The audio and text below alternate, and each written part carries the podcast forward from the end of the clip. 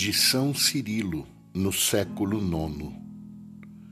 Senhor meu Deus, que criastes todos os anjos e os espíritos incorpóreos, estendestes o céu, fixastes a terra e formastes do nada todas as coisas que existem. Vós que sempre ouvis aqueles que fazem vossa vontade, vos temem e observam vossos preceitos.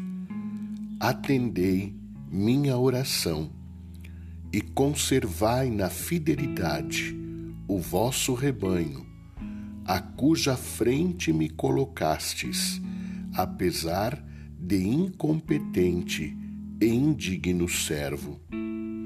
Aqueles que me destes, a vós entrego, porque são vossos.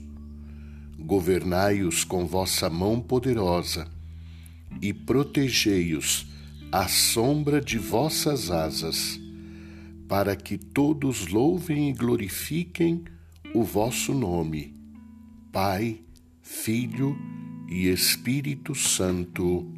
Amém.